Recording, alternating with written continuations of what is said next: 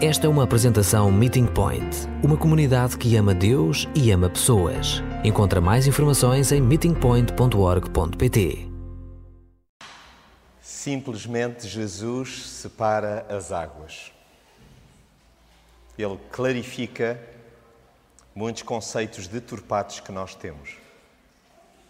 E hoje nós vamos iniciar esta série pensando em desmontar algo que confundimos muitas vezes, que é ter e ser serem dois conceitos claramente distintos. E por isso mesmo desafio-vos a juntos podermos abrir a Bíblia e vamos fazê-lo no primeiro livro de Reis, no capítulo 21. E de uma assentada, gostava que nós pudéssemos acompanhar o relato bíblico nem todos poderemos estar familiarizados com este momento da história, mas uh, vamos uh, deparar-nos com alguém que tinha traços tão fortes uh, de personalidade que era notório a importância de ele ser trabalhado por dentro. Alguém que vivia para ter e nem se enxergava sobre a necessidade de ser. E esta personagem é muito importante para cada um, creio, porque nos obriga a olharmos para os lados mais cinzentos, mais escuros da nossa própria personalidade. É muito fácil dizermos: Ah, não tenho nada a ver com Acabe. É o figurão sobre o qual nós vamos refletir por instantes. Mas não sei se concordam, nós aprendemos muitas vezes depressa com os exemplos pela negativa, dizendo: não, isto é algo que claramente não me interessa. Então, espero que na reação pós-leitura, e vou uh, dividi-la a dois tempos, e primeiramente nós vamos ler do verso 1 até ao verso 16, e vamos depois discorrer juntos sobre alguns aspectos, tirar algumas lições, alguns ensinamentos para a nossa própria vida e percebermos posteriormente já também a boleia daquilo que é ensino de Jesus, que está vertido na palavra, sempre é importante sublinhar que a palavra, na perfeição, nós encontramos-la na pessoa de Jesus. E quando uh, uh, hoje sairmos deste lugar, o que se espera não é que haja uma reviravolta imediata, mas é que cada um se sinta incomodado para dizer: espera, pela negativa, eu preciso de trabalhar seriamente aspectos que detetei facilmente em acabe, mas eu não quero incorrer nos mesmos erros. E, em simultâneo, também tirarmos algumas notas sobre o que é que Jesus espera de cada um de nós. Porque Ele separa as águas. E tal qual fez, conforme já vimos em jeito ilustrativo há pouco, Jesus deseja, quando nós chegamos ao pé dele, exatamente como aquele jovem, então cheio de vontade, eh, com uma cultura apropriada no plano verbal, dizendo que dominava então os dez mandamentos e que os vivia, o que é verdade é que quando confrontado com a importância de largar as riquezas, ele acabou por virar foi as costas a Jesus. E nessa medida, juntos vamos ser provocados a essa reflexão e vamos então ler os primeiros 16 versos do capítulo 21 do primeiro livro de Reis. E diz assim o relato bíblico: Depois disto, aconteceu que um homem de Jezreel, chamado Nabote, tinha uma vinha junto do palácio de Acabe, rei de Samaria.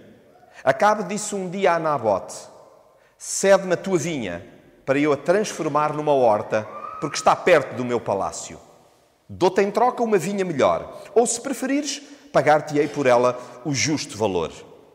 Mas Nabote respondeu a Acabe: O Senhor me livre de te ceder a herança de meus antepassados.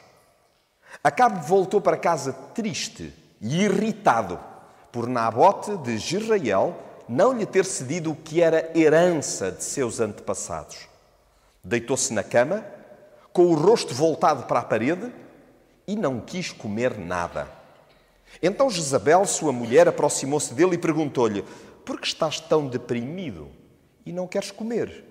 Acabe respondeu: falei com Nabote de Jezreel, propondo-lhe que me vendesse a sua vinha, ou, ou se ele preferisse que a trocasse comigo por outra melhor, mas ele disse-me que não me cederia a vinha. Então Jezabel, sua mulher, disse-lhe: Não és tu agora o rei de Israel? Anda, vem comer e não te aflijas. Eu vou conseguir entregar-te a vinha de Nabote. Ela então escreveu cartas em nome de Acabe, pôs-lhes o selo real e enviou-as aos anciãos e aos magistrados da cidade em Nabote, em que Nabote vivia. As cartas diziam: Anunciem um dia de jejum, tragam Nabote diante do povo e arranjem aí duas testemunhas falsas para o acusarem na sua presença e façam-nas declarar que ele amaldiçoou Deus e o rei. Depois levem-no para fora da cidade e apedrejem-no até morrer. Os concidadãos de Nabote, os anciãos e os magistrados locais, fizeram como Jezabel lhes tinha ordenado nas cartas que lhes enviou. Promulgaram um dia de jejum e puseram Nabote diante do povo.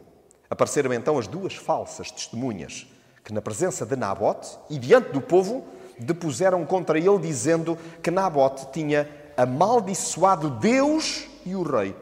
Levaram-no imediatamente para fora da cidade, onde o apedrejaram até morrer.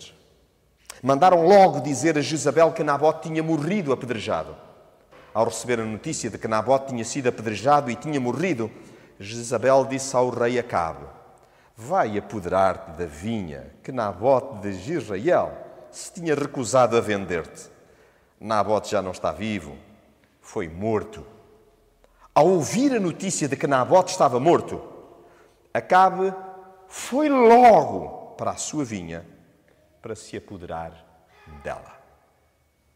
É um dos momentos mais baixos, mais tristes, mais vergonhosos da história de Israel. E por incrível que pareça, nós não lhe passamos ao lado. Isto é, pode não ter contornos tão maquiavélicos, tão pérfidos o nosso dia a dia mas nós padecemos de males semelhantes aos de Acabe. Quando nós olhamos para o texto, vejam só que lá no verso segundo, o relato bíblico diz-nos que Acabe disse um dia a Nabote: Cede-me a tua vinha, dá-me a tua vinha, para eu a transformar numa horta, porque está perto do meu palácio, dou-te em troca uma vinha melhor, ou se preferires, pagar-te-ei por ela o justo valor. Dá-me cede-me.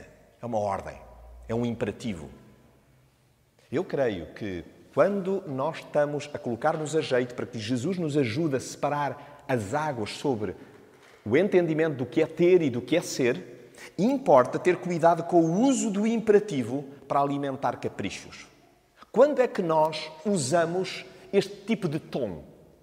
É para, de algum modo, que caprichos nossos se cumpram quando é que nós somos claramente diretivos? Temos até tendências autocráticas nas nossas relações, no quadro doméstico, no plano familiar, quando nos dirigimos ao cônjuge, na falta dele, eventualmente, como é que nós interagimos com filhos, com demais elementos da família alargada.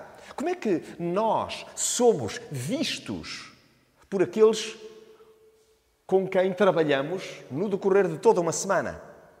Temos nós, então, algum tipo de tiques e dificuldades e onde, mais do que ser, nós temos a tendência para querer ter controle e as coisas ao nosso jeito, independentemente de podermos estar a passar por cima de toda a folha. Passar, inclusive, por cima dos direitos legítimos que o outro tem. O direito que lhe assiste de dizer não eu não estou interessado. Como é que nós reagimos?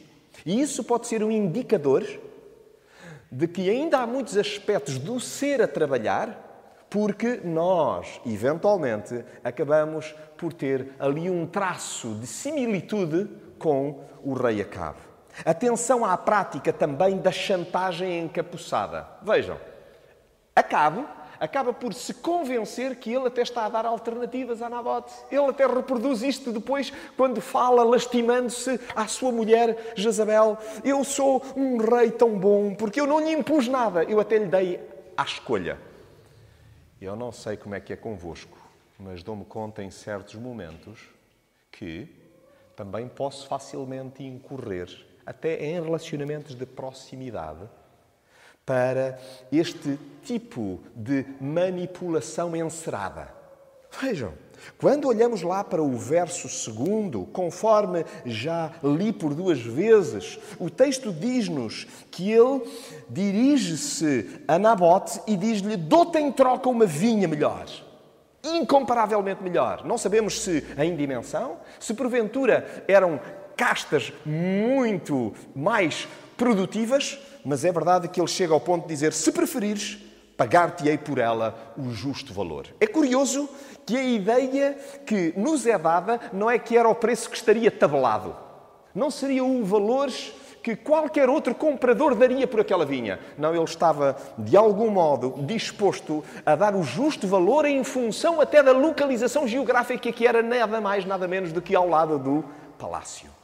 Nós, francamente, quando estamos a balançar por dentro entre o ser e o ter, nós usamos a argumentação até muitas vezes falaciosa mas que cheira a longa distância a esturro, porque de facto então está impregnada de chantagem. Atenção à prática da chantagem encapuçada. Isto obriga-nos a um exercício introspectivo.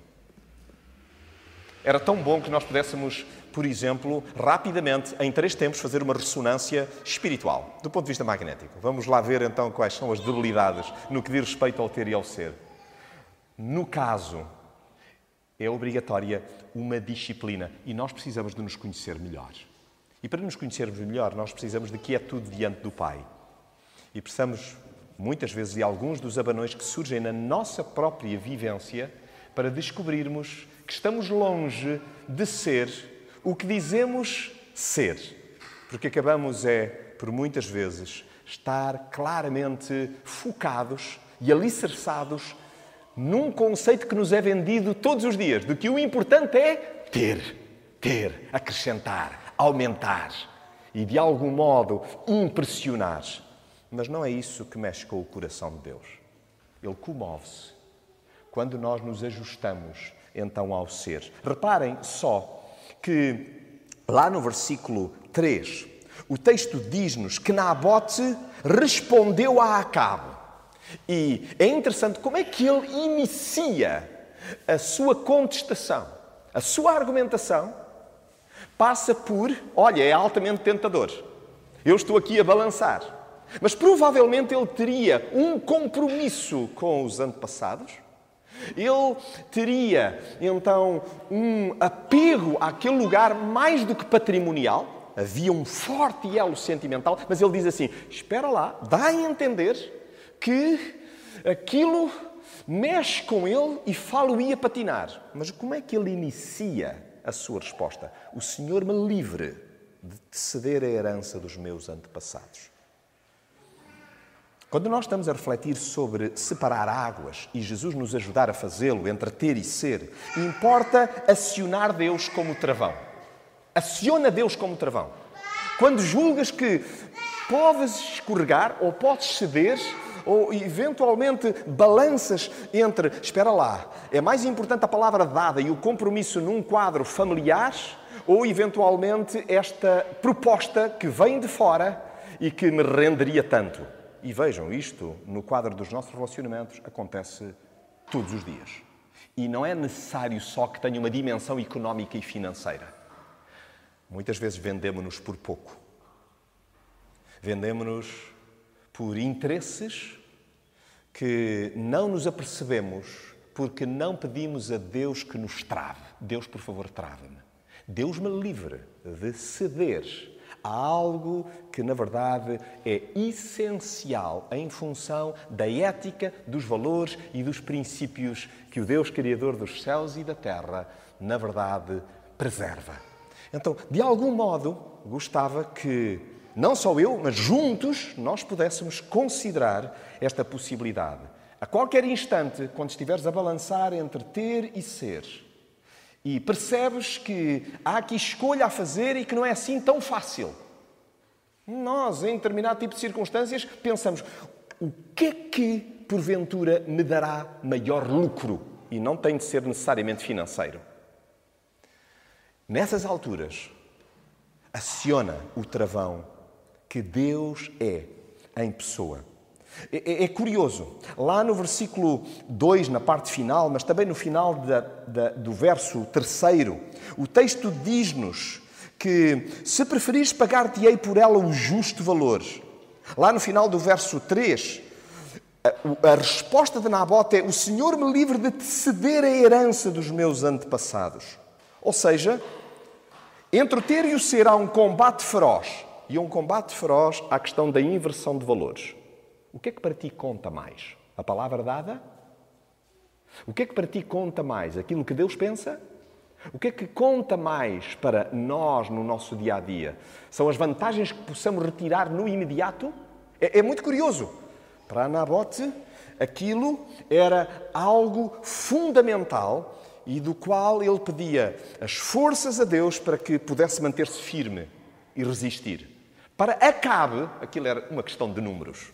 Toda a gente tem um preço. Qual é o teu preço, Nabote? Qual é o teu preço, Nabote? E vejam como, em determinadas alturas, nós próprios pensamos que com um joguinho aqui, com um esquema acolá, com uma pressão, com uma chantagem, com uma manipulação, com um uso imperativo, nós conseguimos levar a água ao nosso moinho. Mas o que importa é que a água chegue ao moinho que efetivamente Deus deseja. Então, atenção a este combate feroz e à inversão de valores. E nós estamos num tempo que é exigente. Não estou a dizer que é o mais exigente da história porque para cada geração é efetivamente o combate que tem de ser travado. Nós estamos nos tempos que vivemos. E o que é verdade é que também temos os recursos espirituais para combater, ainda que sintamos tantas vezes que há uma inversão à escala global de valores que julgamos isto não poderia estar pior.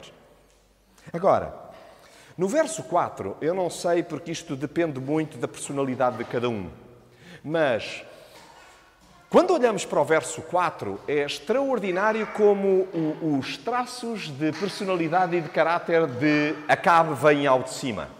Pode acontecer que alguns digam assim: opa, eu estou liberto disso, eu não sou nada dado a amus, não faz mesmo o meu género. E não estou a falar na primeira pessoa do singular, porque há alturas em que eventualmente, seja por via do silêncio, por via eventualmente da má vontade, nós temos mecanismos muito variados e criativos de amus. Mas vamos espreitar novamente a forma como acaba, acaba por reagir. E o relato é, é, é tão claro que nós estamos a ver-lhe a cara. Nós estamos a ver a cena. Nós conseguimos ver em grande plano, então, o estado lastimável e de autocomiseração de Acabe. Acabe voltou para casa triste, mas o texto diz também irritado. E isto é-nos familiar. Há alturas em que nós estamos prostradíssimos, mas estamos também a fervilhar por dentro. Estamos mesmo zangados, porque nos contrariaram, porque não nos fizeram as vontades. O texto diz mais que ele depois deitou-se na cama, com o rosto voltado para a parede e não quis comer nada. Vejam, não era porque ele desejasse buscar a Deus e então eu vou jejuar. Não, não, não, não, não. Ele resolveu não comer nada porque ele estava amuado. O que direi é, quando nós refletimos sobre o ter e o ser, é muito importante nós, no fundo, lembrarmos que deve haver tolerância zero para amus. Sabem quando há alturas em que nós decidimos e que nos está a apetecer mesmo fazer birra e amoar? Eu, a mim acontece montes de vezes. E, e uh, entender que sem razão, a razão me assiste por inteiro. Eu direi que nós necessitamos juntos de refletir sobre isto e pensar seriamente: espera, espera, estamos aqui a olhar para dentro e olhar para dentro é exigente porque nós acabamos por usar múltiplas técnicas para camuflar então as nossas verdadeiras e genuínas intenções e motivações. Então, há que ter tolerância zero com a música e para isso nós precisamos da ajuda uns dos outros. E atenção, precisamos de ajuda uns dos outros, mas não irónica. Nós, nós próprios precisamos de reconhecer que tendemos para isso. E se tendemos para isso, devemos ser os primeiros também, porque nos conhecemos suficientemente bem, a que outros nos ajudem a sair desse tipo de amu. Porque muitas vezes nós, quando o amu é de terceiros, nem sempre somos sábios para ajudar a pessoa a sair desse encapsulamento. Faço-me entender? Há alturas em que nós só agravamos a postura da pessoa.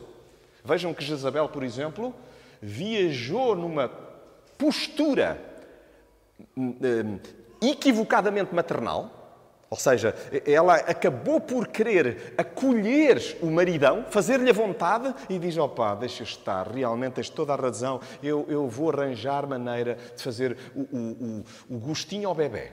Vamos, vamos eh, eh, deixar que a birra passe. Mas o que é verdade é que nós, é importante que hoje possamos investir tempo, quem sabe, no decorrer da semana. Senhor, mostra-me quando eu estou a tender para o amu, quando eu estou a implicar com o que não há justificação.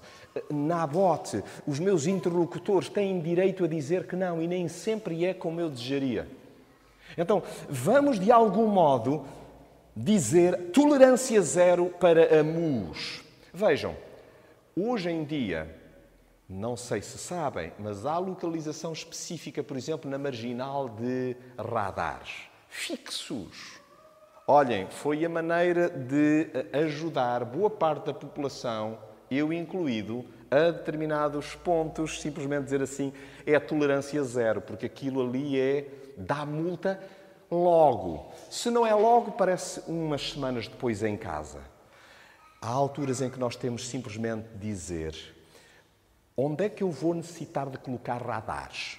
Quem vão ser os meus radares para me ajudar a dizer, pá, Jonathan, estás a passar das marcas? Na verdade, não é aceitável essa reação ou castigando com o silêncio ou de algum modo embirrando e complicando.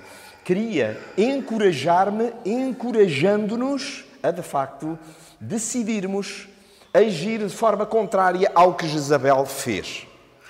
Vejam só, lá no versículo 5 a 7, era muito importante que nós também fôssemos intolerantes a injeções de ânimo a qualquer preço.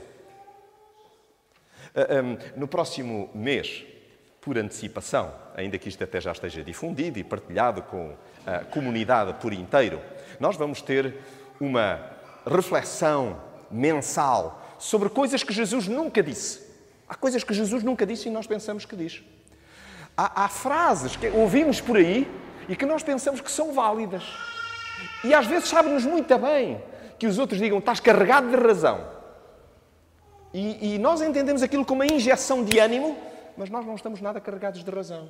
E por isso nós não devemos aceitar todo o tipo de injeções de ânimo. Ou seja, o que Jezabel estava a dizer a Acabe, Acabe devia dizer, nem penses numa coisa dessas. Eu, eu, de facto, estou aqui amoável, é verdade que me está a ser difícil de engolir, não está aqui a passar na garganta que ele me tenha dito que não.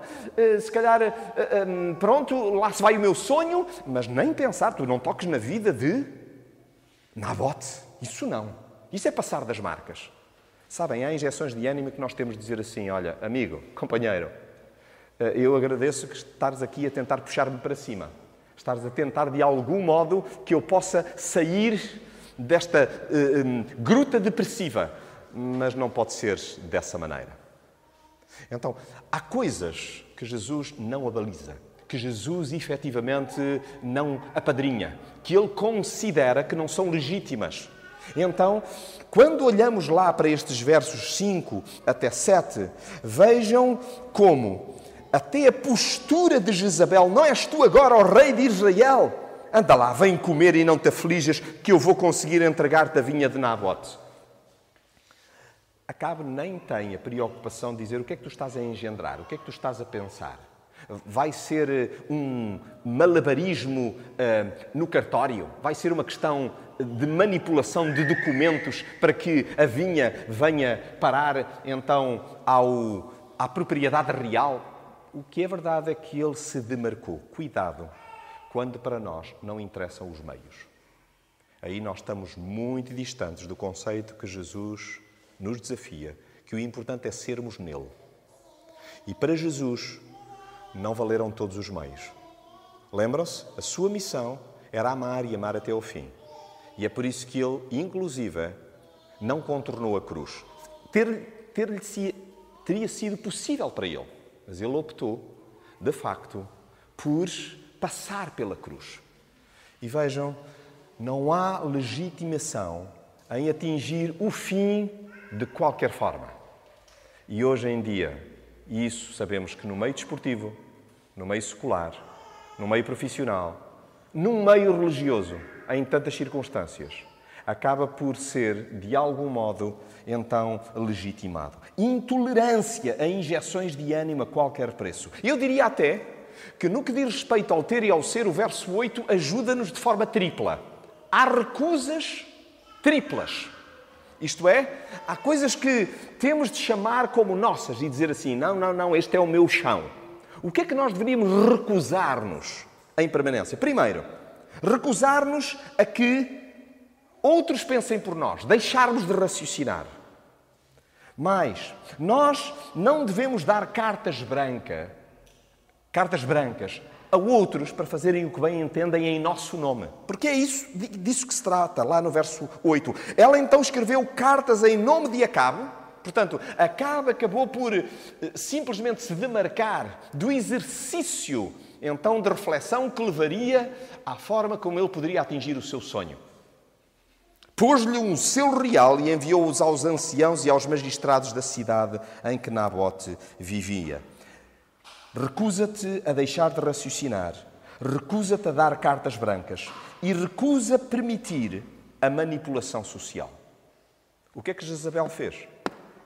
Acabou por fazer a cabeça dos maiorais. Ouçam, estavam, não, era, não era o povo anónimo, não eram os analfabetos, não eram os iletrados. O texto diz-nos que até magistrados foram metidos ao barulho.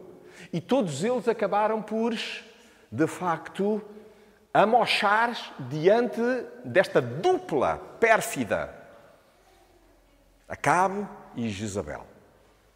Então é importante nós pensarmos que entre o ter e o ser, nós vamos ser confrontados com propostas que, de algum modo, vergam honra, que é importante que nós não quebremos.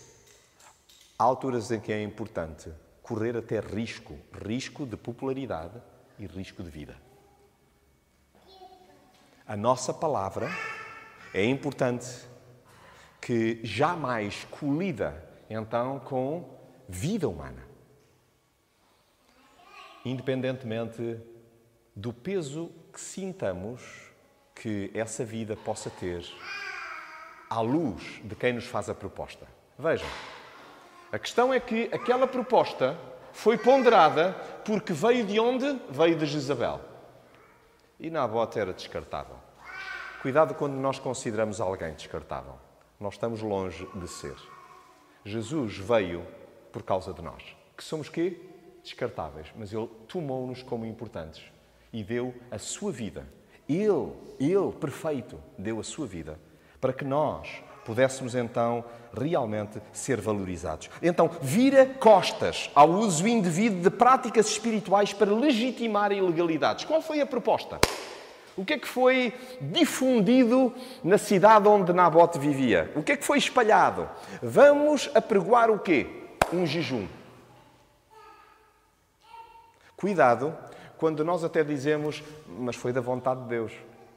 Mas nós até oramos muito, mas nós até jejuamos. Cuidado quando nós usamos nomenclatura, usamos um ideário religioso, espiritual, para justificar o injustificável. Cuidado então, há que virar costas ao uso indevido de práticas espirituais para legitimar ilegalidades. E olhem que isto acontece-nos a todos em que, de alguma maneira, nós usamos uma prática que em si mesma é sadia, a oração, a meditação, o jejum, a oração, a esmola. Podemos incluir aí as práticas devocionais, as disciplinas espirituais, mas na verdade, na verdade, nós do início já estamos determinados, é assim que eu vou fazer. Só tentamos, é de algum modo, cativar o favor de outros, porque está então numa redoma de aparente espiritualidade. Foi isto que Jezabel fez. Manipular, então, uma ambiência espiritual para concretizar vontade humana. Cuidado, então.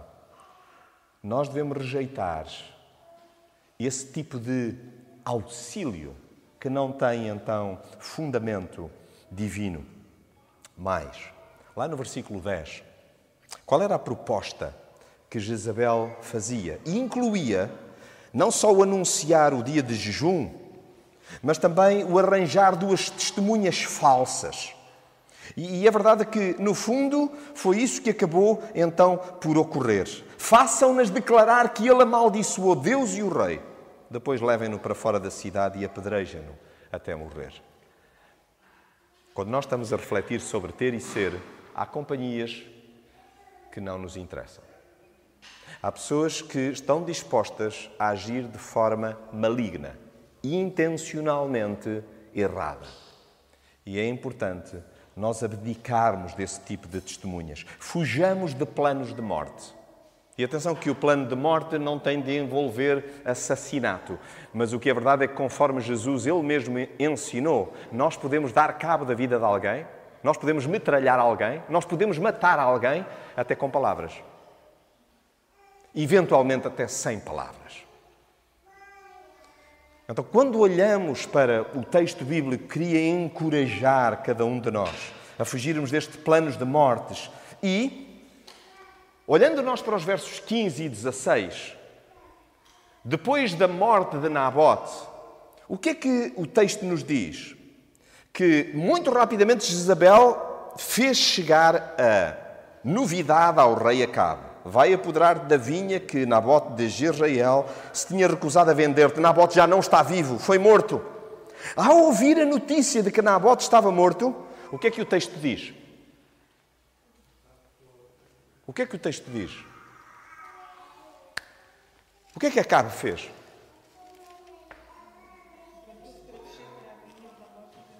Na tradução que está a ser lida, levantou-se. A ideia é ação imediata.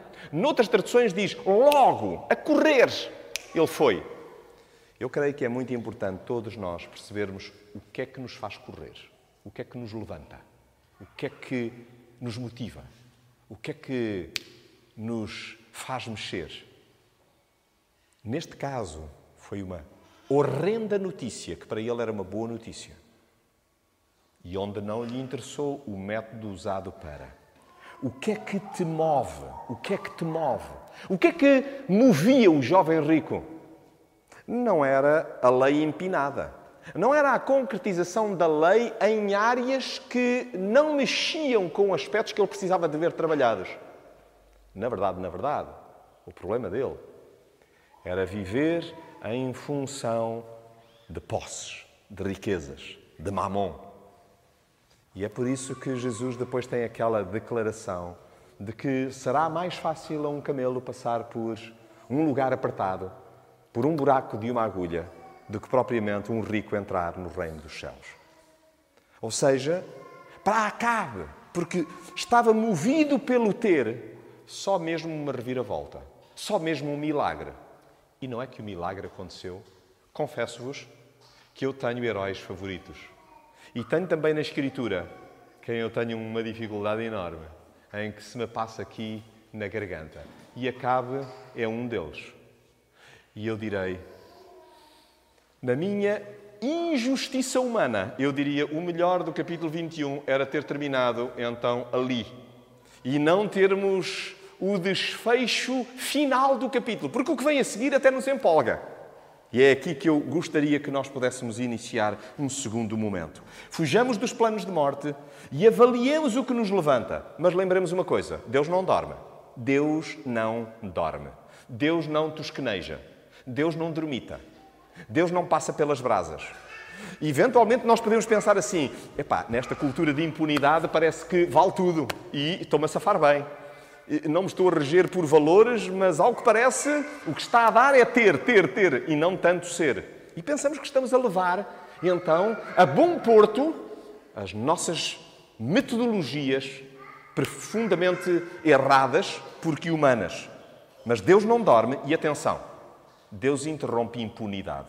E gostava convosco que lêssemos os versos 17 até 19. Então o Senhor dirigiu-se a Elias, profeta de Tisbé, e disse-lhe: Vai ter com o rei de Acabe de Samaria, que se encontra neste momento.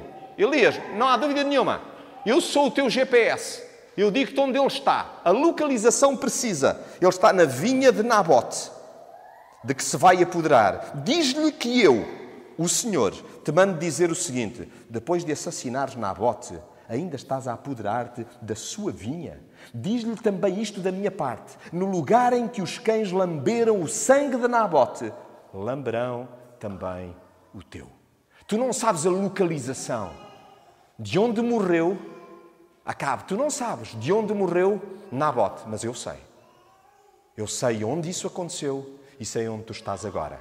E atenção, a vinha é de quem, segundo a perspectiva de Deus? A vinha é de quem? A vinha é de Nabote. A vinha não é tua, Acabe. E é importante nós lembrarmos isto quando estamos a ponderar entre ter e ser. Nós queremos Deus como aliado ou como adversário? Nós queremos Deus a nosso lado ou queremos do outro lado da barricada? E é claro, Deus está do lado dos pequeninos. Deus está do lado dos injustiçados. Deus está do lado daqueles que, porventura, acabaram até por ser fortemente ludibriados. Então, às vezes, nós pensamos assim: Deus não está do meu lado, estava a acontecer isto tudo. Não. Aconteceu com Nabote, também acontecerá conosco. Injustiças em muitos momentos. Que isso não altera o ser. Nabote mudou de postura? Não. Nabote não mudou de postura. Nabote era. Nabote era. Acabe só tinha, mas não tinha o que Nabote era. Então, quando nós olhamos para o texto, lembremos isto: Deus não dorme e interrompe a impunidade. Como é bom lembrar em muitos momentos da Escritura Lembremos isto: a injustiça é dura. A injustiça é dura, mas não dura para sempre. Epá, dói, custa. Como, como, é, como, é, que isto pode acontecer a um homem justo, a um homem bom, a um homem de família, a um homem que simplesmente quer preservar aquilo que lhe tinha sido confiado e, e, e há esta enormidade? Lembremos, a injustiça é dura, mas não dura para sempre. E alguns de nós podemos dizer assim: está bem, mas olha, a ele nada lhe valeu. O que é verdade é que nós estamos a descurar uma dimensão sobrenatural, espiritual, na qual queremos é que Nabote estava já a desfrutar da companhia daquele que ele pediu que o travasse para não ceder à pressão humana. Já desfrutava da companhia, então, de Deus. E por isso é que Deus diz: atenção, justiça vai acontecer. E tal qual tu acabaste por atentar contra a vida de Nabote, o mesmo sucederá contigo. Atenção aqui o seguinte: é que é verdade que Deus vai ter uma palavra para com Jezabel, mas eh, acaba não é inocentado nisto, porque Deus diz: atenção, que no fundo, no fundo, foste tu que estiveste por trás disto, porque tu acabaste por ser conivente. Sabem como é que às vezes nós dizemos assim, tal qual Pilatos, eu não tenho nada a ver com isto, isto não, isto não foi ideia minha. Mas nós, no fundo, estivemos lá, permissivos, condescendentes, com a prática equivocada. Deus não dorme e interrompe a impunidade. E, e, e, vejam o que é incrível. Qual é a reação de Acabe lá no versículo 20? O texto diz assim: Acabe exclamou dirigindo-se a Elias: Tu, meu inimigo, apanhaste-me de novo. Elias respondeu-lhe: Sim, apanhei-te porque tu te vendeste e praticaste o mal diante do Senhor. Que coisa incrível. E nós a pensarmos que, de alguma maneira, Nabote é que tinha resistido a vender-se. E assim foi. Mas, no fundo, quem se tinha vendido era aquele que queria adquirir. Era aquele que queria chamar a si, puxar a si. Então, se Deus não dorme e interrompe a impunidade, é bom lembrarmos também uma coisa. Muitas vezes a nossa consciência pesa por causa da ligeireza com que nós tra tratamos determinados dossiês. Nós somos muito ligeiros, muito levianos. É, é incrível. Quando Acabe vê Elias, ele toma-o logo por inimigo. E ele percebe, somos adversários. Eh, eh, estamos em, em polos opostos. Porque Elias era, de facto, a voz de Deus. E eu espero que cada um de nós, de algum modo, se dê conta do seguinte: quando a consciência nos pesa e quando nós percebemos que temos sido levianos e ligeiros, pensemos nisto: há que arrepiar caminho. Porque senão tomamos mesmo Deus como um oponente que nós jamais teremos possibilidade de vergar. Contemos com a voz de Deus para colocar tudo em pratos limpos. Sim, eu vou ler porque é o texto bíblico e ele também edifica, mesmo que seja contundente. Estão preparados? Segurem-se. A partir do verso 21, estamos a caminhar para o final. Por isso o Senhor te manda dizer o seguinte: Trarei sobre ti a desgraça. Exterminarei toda a tua descendência masculina em Israel, sejam escravos ou livres. Farei com a tua família o mesmo que fiz com a família de Jeroboão, filho de Nebate, e com a família de Baca, filho de Aías, porque provocaste a minha ira e levaste Israel a pecar. Quanto a Jezabel, o Senhor mandou dizer: Os cães devorarão o seu corpo na cidade de Israel, fora da muralha. Todos os da família de Acabe morreram, morrerem dentro da cidade serão devorados pelos cães e os que morrerem no campo serão comidos pelos abutres. Não houve ninguém que praticasse tanto mal diante do Senhor como Acabe, incitado por sua mulher Jezabel. Jezabel. Releio, verso 25. Vou reler. Não houve ninguém que praticasse tanto mal diante do Senhor como Acabe, incitada por sua mulher Jezabel.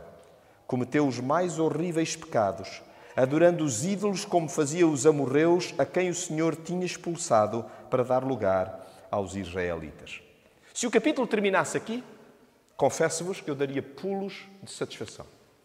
Dizer assim, é, é mesmo assim. Porque eu quero a justiça de Deus para os outros. Porque para mim quero misericórdia. E nós pensamos, ah, pois, mas espera lá, aqui há, há, há Há injustos e injustos. E nós às vezes pensamos que somos um bocadinho mais justos do que certos injustos. Mas a Bíblia diz: não há um justo nenhum sequer. Nós dizemos, ah, mas eu não tenho nada a ver com Acabe. Isso, isso é uma das, uma das figuras que está claramente na lista, então, dos mais malévolos da história. Esqueçamos esse argumento, porque é falicioso. Abençoada misericórdia que Deus mescla com a sua justiça. Deus é justo, exerce justiça, mas ele mescla com misericórdia. Querem ver uma coisa que me espantou e ainda espanta cada vez que leio este texto? Lá no verso 27, o texto diz assim: Ao ouvir estas palavras, Acabe rasgou desolado as suas vestes, por roupa grosseira de penitência e jejuou. Ele não amuou virado para a parede dizendo que não queria comer ele jejuou pela primeira vez. Dormia com essa roupa e andava muito triste. Então o Senhor disse a Elias: Reparaste como Acabe se humilhou diante de mim? Já que ele assim procedeu, não farei cair a desgraça sobre ele enquanto for vivo. Fala-ei cair durante a vida do seu filho sobre toda a família de Acabe. Ou seja, há consequências dos nossos atos nas gerações futuras. Não é que Deus esteja a ser injusto, dizer, então, mas espera lá, quem, quem, quem de facto mereceria? Eh, Davi também, julgamos nós, que mereceria punição pelo ato cometido. O que é verdade é que nas gerações seguintes ele acabou por pagar o preço, então, de desobediência. Mas ele teve direito à contrição, a arrependimento? Teve.